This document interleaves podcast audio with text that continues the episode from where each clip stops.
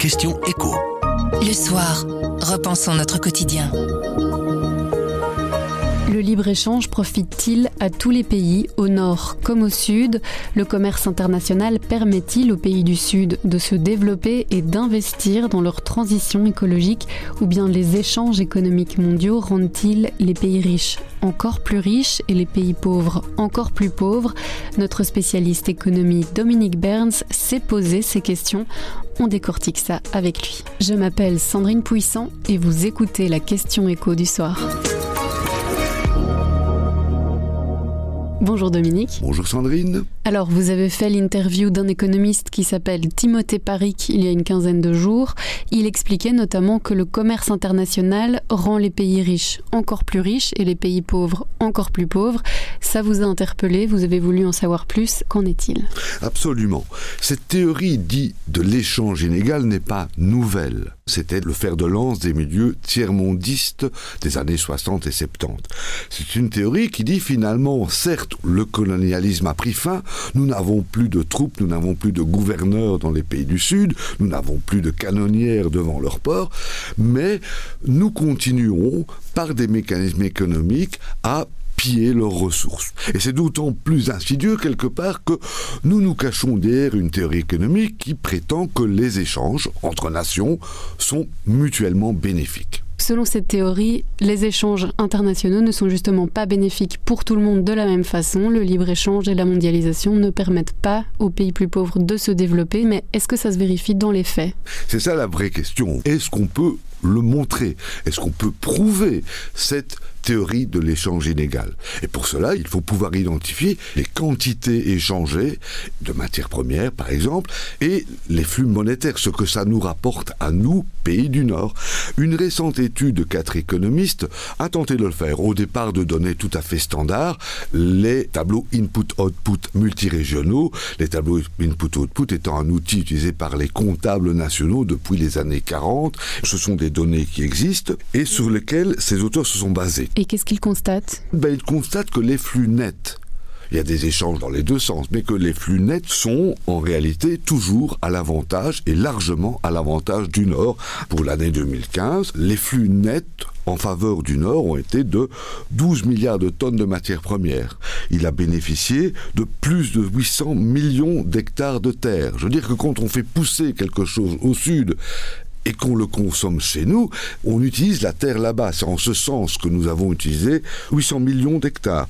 On a en énergie pu s'approprier l'équivalent de presque 3 milliards et demi de barils et près de 400 milliards d'heures de travail. Mais si on regarde le problème sous un angle purement économique, est-ce qu'on peut argumenter que vu que les pays riches payent pour ces ressources, on est dans une situation d'égalité en fait. Nous ne sommes plus à la période coloniale. Nous payons en effet ces ressources. Si nous achetons du cuivre au Chili, nous le payons au prix qui s'est formé sur le marché mondial du cuivre, au prix qui équilibre l'offre et la demande. Nous n'allons pas piller comme on a pu le faire au temps du colonialisme. Et pour beaucoup d'économistes, cela clôt le dossier. Mais pour les économistes qui sont plutôt des tenants de cette euh, théorie de l'échange inégal, comment est-ce qu'ils voient euh, cette question? Eux ne sont pas d'accord. Pour eux, en réalité, c'est trop simple de dire on a payé, on est quitte. Les pays du Sud, d'abord, il ne faut pas se tromper, les pays du Sud exportent de plus en plus de biens manufacturés.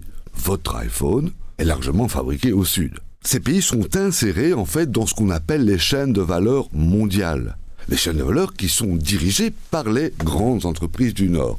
Et pour les tenants de l'échange illégal, les prix qui se forment dans ces chaînes de valeur ne révèlent pas une réalité économique, mais la position dans la chaîne de valeur. La multinationale Nord peut s'approprier, disent-ils, une plus grande part de la valeur ajoutée. Apple vis-à-vis de ses sous-traitants asiatiques, par exemple. Selon les tenants de la théorie de l'échange inégal, les prix ne reflètent pas la valeur juste du produit, mais un rapport de force entre les acteurs économiques. C'est leur principale thèse théorique. Alors on peut évidemment la contester tant elle est différente.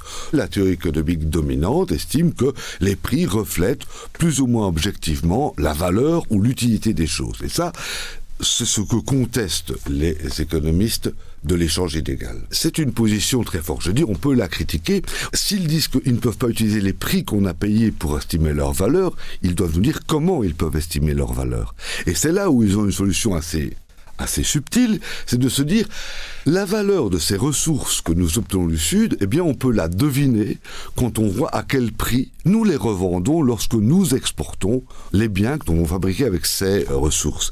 Et c'est là où ils arrivent à chiffrer la valeur monétaire de cet échange inégal, cet échange écologique inégal, et ça serait grosso modo un peu moins d'un quart de notre PIB. Ça veut dire qu'un quart de notre PIB est généré de manière inégale En quelque sorte, oui, c'est ce qu'ils disent. On bénéficie pour simplement assurer notre niveau de vie ici, dans les pays avancés, on bénéficie finalement d'un transfert indu qui, selon eux, atteindrait entre un cinquième et un quart du produit intérieur brut, ce qui est assez considérable, bien entendu. Ces estimations, elles sont crédibles? Il est difficile de se prononcer. Ça serait présomptueux de ma part de vous dire qu'en ayant lu un article, je peux juger de la validité de cette théorie. Il est clair que ces gens se basent sur des données statistiques qui existent et qui sont des données utilisées par plein d'autres institutions.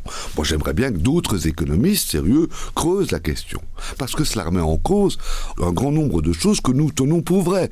Le libre-échange comme étant mutuellement bénéfique, le fait que la mondialisation permettra aux pays du Sud de nous rattraper, permettra de lutter contre la pauvreté dans le monde. Ça remet en cause la manière dont les institutions internationales, comme le Fonds monétaire international ou la Banque mondiale, conseillent les politiques de développement aux pays du Sud, puisque on leur dit fabriquez des biens pour l'exportation et insérez-vous dans les chaînes de valeur mondiale. C'est comme ça que vous deviendrez moins pauvre, que vous développeriez. Mais le problème, c'est que si la théorie de l'échange légal est correcte, toutes ces vérités n'en sont plus. Et c'est interpellant, c'est interpellant, je dis d'un point de vue justice sociale, et c'est interpellant aussi en termes de ce que ce que nous pouvons tenir pour vrai dans la science économique. Merci Dominique. Au revoir Sandrine. La question écho du soir, ce sont des clés pour répondre à une question de l'actualité économique tous les mardis sur notre site, notre application et votre plateforme de podcast préférée. À mardi.